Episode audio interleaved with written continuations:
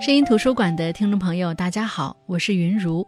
用生活所感去读书，用读书所得去生活。喜马拉雅 FM 是声音图书馆的独家播出平台。王小英笔下的上海女人都有一个梦，好像这一生都被这个梦牵动。飞蛾扑火，支离破碎。点绛唇这个故事中，叶彩萍在众人的艳羡之中嫁入淮海坊余家，任劳任怨，敬老扶小。丈夫于志国出国留学七年未归，她一个人即使是下岗失业，也支起了淮海坊的家。因为对淮海路的执念，她在发现丈夫的背叛之后，仍然选择了忍。公婆小姑们作为知情者，却全当看不见。于是叶彩萍怀着报复的快意，投入了她老板徐桂堂的怀抱。本期声音图书馆，我们继续分享点绛唇叶彩萍的故事。许多年过去，上海的发展日新月异，地铁一号线通到了淮海坊，淮海坊更是寸土寸金。淮海坊的很多人都搬到更新的公寓去，将淮海坊的房子租出去。只有余家没什么变化，于志国没再回来，只是逢年过节打个电话。可这一切似乎不再能够触动叶彩萍了，因为她有了徐桂堂的呵护。徐桂堂让叶彩萍住到自己的一套老房子里去。说这样总比住壁橱强。可除了在那套老房子和徐桂堂幽会，叶彩萍并没有真正的搬过去。她打心底里舍不得淮海坊女人这个身份。尔雅已经长成大姑娘了，在旅行社上班，不仅带国内团，也带团去国外，增长了不少见识。尔雅长得好看，嘴巴又会说，经常会收到爱慕者的信件。时不时就有非常不合适的男朋友被尔雅带回来见家长，叶彩萍心急，急着怎么棒打鸳鸯及时止损，还是张梅芳劝住了她，就当那个男孩子不存在，随他们去。尔雅的心气儿不低，我就不信他能真正看上那个男孩子。你如果一味拆散，他们反倒越抱越紧。张梅芳这些年来生意做得大，又成立了企业家协会，经常有各种活动出席。受叶彩萍拜托，张梅芳也有意的带尔雅出入各种场合，一来长长见识，二来相看合适的对象。日子一久，尔雅和那个男孩子自然而然的就分手了。出入华堂贵府，结交名流显士。数月下来，尔雅从打扮到气度都像是换了一个人，举手投足、讲话腔调都带上了张梅芳的影子。张梅芳帮衬叶彩萍，一来是因为恻隐之心，叶彩萍这么多年就像是守活寡，又是下岗又是背叛，住在淮海坊的一个壁橱里，却要养活一大家人；二来是因为每当帮叶彩萍，心里就会有胜利者的满足感。倘若叶彩萍和于志国情投意合，他恐怕也就没有这样的侠义心肠了。尔雅跟着张梅芳去了珠宝推介会，后来叶彩萍知道尔雅被主办方郑老板的公子郑廷玉相中，发布会一结束，就当众送给尔雅一个定情信物。这位郑公子家里是做珠宝生意的，原来在广东，现在家中筹划在上海开分行，就是由郑廷玉打理。郑廷玉三十出头，一表人才。因为要在上海开拓市场，他家特地在淮海西路给他买了一套两百多平的复式公寓。据张梅芳说，郑廷玉的父亲对尔雅也很满意。尔雅和郑廷玉恋爱了几个月就订了婚，双方确定春节先去香港办婚礼，元宵节回上海再举办一次。那排场可算是给叶彩萍挣足了面子。尔雅也就住进了那套任谁看都满意的房子。当然，他和郑廷玉还邀请叶彩萍过去住。女儿这边尘埃落定，可是自己这边却一地鸡毛。本来就跟于志国没有发生过几次关系，有了徐桂堂之后，叶彩萍像是找到了身体的归宿，越发对徐桂堂依赖起来，甚至不知不觉地对徐桂堂产生了某种情愫。这一天是两人形成默契要在一起的一天，可是叶彩萍在老房子里等了很久，都没有等到徐桂堂。虽然不在那里居住，但每次去，叶彩萍都会添置一些东西，久而久之，他已经把那里变成了自己的家。他打到司机那里借口需要签字，问徐桂堂的行踪，司机却说徐桂堂早已回家。叶彩萍以为是回家应个卯，一会儿就来了。谁知等到自己在沙发上睡了一觉，又醒过来，才发现这间房子里还是只有自己，没有电话，没有短信，没有一句告知或者问候的话语。他等了于志国七年，都忍了过来。后来有了徐桂堂，就不再等于志国。可如今，连这一天他都忍不了。他有一部手机是和徐桂堂打电话的。但徐桂堂给他立了一条规矩，那就是当徐桂堂回到自己家中时，叶彩萍绝对不能给他打电话。可是，这天叶彩萍忍不了，当下就拨了电话过去。徐桂堂一听是他，回了一句：“你打错了，这里没有姓马的。”那一晚，叶彩萍委屈极了。第二天，他一早赶到公司，等待着徐桂堂给他道歉、给他解释。谁知等到的却是徐桂堂冷冰冰、凶巴巴的质问。那一天开始，徐桂堂对他好似不像过去那样呵护了，只是当时忙着尔雅的婚事，也就没有太多心思去琢磨。好事成双，祸不单行。于志国来信了，信里是离婚协议书。于志国和那女人生的儿子都好几岁了，他终于还是等来了这一页纸。这么多年时时刻刻警惕、提防、逃避的这张纸，终于来了。他想替自己争辩，争辩自己这么多年在于家保姆一样忙前忙后，不能像被扔抹布一样扔出去。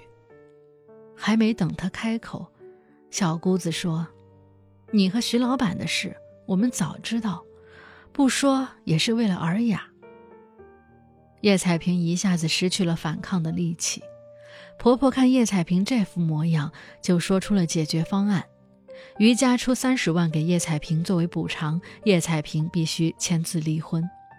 叶彩萍明白，他们这一家子人是做好了准备的，算准了叶彩萍的每一步棋，才向她摊牌的。如婆婆所料的那样，叶彩萍没有什么路可选。只能拿钱走人。听到叶彩萍离婚的消息，张梅芳替她开心，并替她出主意，赶紧拿着这三十万到近郊新开的楼盘买一套房子租出去，然后搬到尔雅家里和女儿作伴，这样既不离开淮海路，又有不小的进账。尔雅也觉得张阿姨的建议很好，只是他们不知，叶彩萍在对未来的规划当中有徐桂堂这个人。所以，他趁此机会住进了徐桂堂的老屋，将三十万存进了银行。可是，自从搬进去，过了半年时光，他和徐桂堂的关系不仅没有更亲密，反而越发疏远。徐桂堂很久才来一次，来了也只是倒头就睡。本来这足以让叶彩萍挂心焦虑，但尔雅怀孕的事情占据了叶彩萍的心思。她开始给女儿做饭，陪女儿逛街，有时候住在女儿家。到尔雅怀孕六个月，发生了一些变故。尔雅的婆婆从香港打来电话，让她去医院做羊水穿刺，进行 DNA 的鉴定，确保她怀的是郑家的孩子才能要。这突兀的要求不仅过分，更是侮辱人。这把尔雅气得不行，还是后来经过张梅芳打听才知道，原来郑廷玉之前有过两段婚姻，头一个妻子偷偷把郑廷玉信用卡上的钞票一笔笔的转回老家，资助前男友办厂；第二任妻子生了个儿子，抽血时才知道和郑廷玉他们的血型不符，郑家人这才知道她是怀着身孕嫁入郑家。当时为解决掉这两段婚姻，郑家破费了很多钱财。如今是一朝被蛇咬，十年怕井绳。这样的隐情让叶彩萍反倒不好再说什么。虽然舍不得女儿受苦，但总这么僵下去也不是办法。更何况郑廷玉确实对尔雅不错。于是他和张梅芳劝说尔雅做了手术，结果证实是郑廷玉的骨血。郑家人反倒觉得委屈了尔雅，就把尔雅接到香港度假去了。尔雅离开后，叶彩萍像是知道自己真正的生活重心在哪里了。只是徐桂堂这时要让叶彩萍对外称，这房子是他租给叶彩萍的，每月一千块，从工资里扣除。叶彩萍不明所以，想问清楚，可徐桂堂却丝毫没有给他两人单独相处或者见缝插针的机会。谁知元旦假期，徐桂堂和他太太突然来到老屋，里里外外看了一圈。徐太太礼数足，面上功夫做得好，实际上应该是什么都知道了。她声称儿子要办婚礼，公司现金流紧张，不好置办新房，只能让叶彩萍搬走，把这处老屋重新翻修做儿子婚房。徐太太像打发其他女人那样拿出二十万的支票，说是补贴叶彩萍的损失。她搬出老屋的时候，也递交了辞呈。徐桂堂公事公办签了字，果真老辣。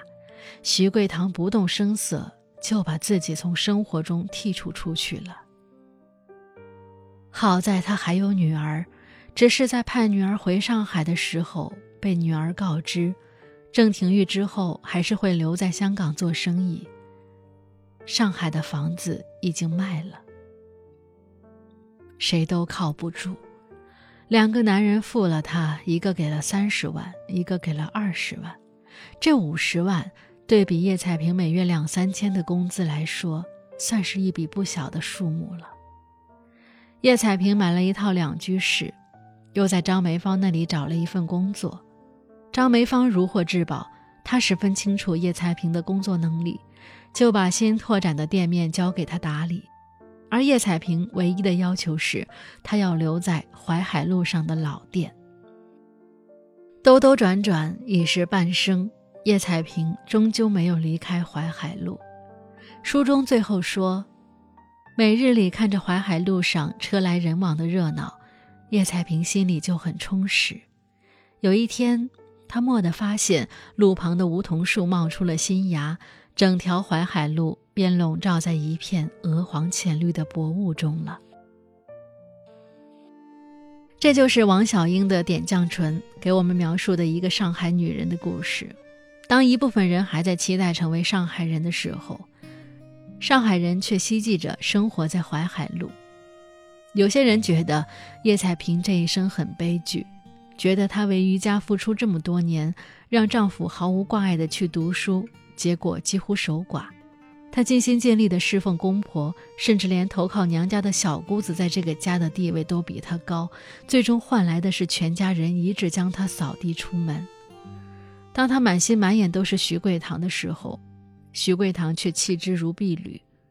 她看护着日夜长大的女儿也嫁去了千里之外的香港，她好像被全世界抛弃了。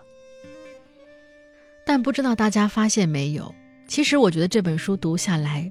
叶彩萍的精神支柱不是于志国，也不是徐桂堂，不是女儿尔雅，她的精神支柱从来都没有变过，那就是做淮海路上的女人。她应该从很小的时候起就觉得淮海路的女人不一般，她想拥有如他们那样的生活，所以她一直都在为梦想努力。她爱的不是于志国，而是于志国在淮海路上的那栋房子。她为了走进余家，可以去母亲工作的地方蹲点，可以在明知于志国心里有别人的情况下嫁给他。当她嫁入余家，成为淮海路上的女人，她就一定要让余家人觉得她是一个称职且优秀的儿媳妇。所以她一个人照顾全家衣食起居，还要工作挣工资，并且从来不嫌累，因为支撑她的也是淮海路。当小姑子离婚回娘家占了她的房间，叶彩萍被婆婆安排进过道里那张壁橱时，大家都在替叶彩萍布置，叶彩萍则是立马松了一口气。原来婆婆并没有叫自己搬出淮海坊的意思，婆婆遇事前先跟自己商量，真把自己当贴心人。当她从蛛丝马迹中察觉到丈夫的背叛，仍旧不动声色，也是因为她知道，只要丈夫不摊牌。她可以一直忍着，一直在淮海路上住下去。所以朋友张梅芳才会揶揄她：“你嫁的哪里是于志国，分明是嫁给了淮海路。”就像书中说的那样，离婚对于叶彩萍来讲，最难过的不是失去于志国这个丈夫，她早已习惯了没有于志国的生活，让她难以割舍的是搬出淮海坊，搬出于家，搬出她缱绻了多少个夜晚的楼道壁橱。从此，她便不是淮海坊的女人了，这是她青春少女时代梦寐以求的桂冠。她曾经得到了她，却又浑浑噩噩的弄丢了她。所以在最后，他又回到了淮海路，守着他的淮海路情节度过余生。我觉得其实这样的人谈不上悲剧，因为自始至终他的内心都有一个灯塔，外人看着的苦和累，于他而言是不值一提的小事儿。因为他全然不知那些苦和累，他的内心因为灯塔的闪亮而幸福充盈。他在生活的琐碎和苦难当中从来不内耗。可当一桩桩、一件件事情都朝着去熄灭他的灯塔而来时，他的恐惧也会如影随形。最终，因为他的执念，他还是留在了淮海路上。这是他自洽自得的人生。这样的人生，其实已经比大多数浑浑噩噩、不知道自己要什么的人好了很多。好了，那这就是本期分享的王小英的《点绛唇》。我是云如，声音图书馆，我们下期再见。